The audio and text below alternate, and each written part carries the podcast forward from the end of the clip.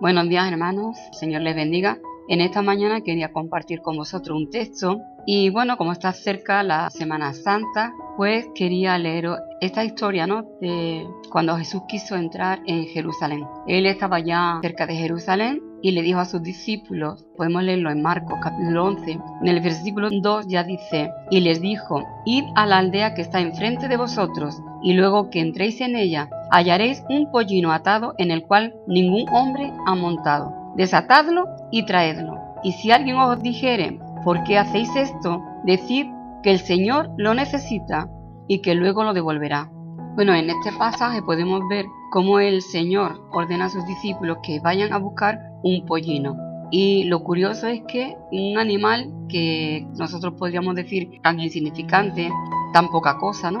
Pero que el Señor dijo, ir a buscar ese pollino, desatadlo y traedlo. Y si alguien os pregunta qué hacéis, vosotros decirle que el Señor lo necesita. ¿Quién diría, no? Que el Rey de Reyes, el Señor de Señores, el Dios Todopoderoso, necesita a un borriquito, a un pollino. Pero Jesús iba a entrar en Jerusalén, iba a entrar como rey y él necesitaba ese borriquito. Me gustaría que en esta mañana nosotros aprendiéramos algunas lecciones de ese borriquito. Fijaros bien, siempre se desprecia ¿no? al burro, pero en esta mañana me gustaría que aprendiéramos varias lecciones de ese burro. Lo primero fue desatado, porque el Señor dijo, id y desatadlo.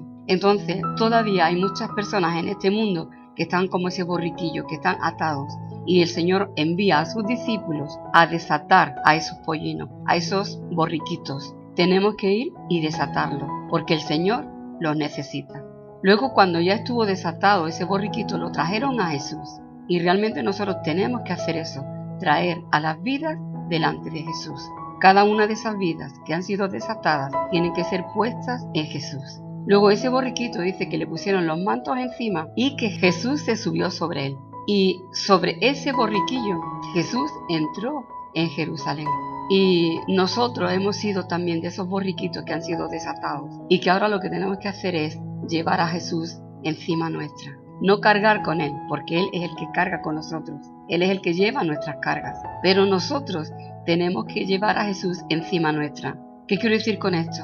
Que lo pongamos en alto, que lo pongamos por encima de nuestras vidas, que lo pongamos por encima de todo lo que es nuestra vida, de cada área de nuestra vida, de todo lo que somos nosotros. Jesús tiene que estar por encima. Siempre reconocer que nosotros tenemos que estar abajo y que Jesús tiene que estar arriba. Y luego una tercera lección que aprendemos de este borriquillo.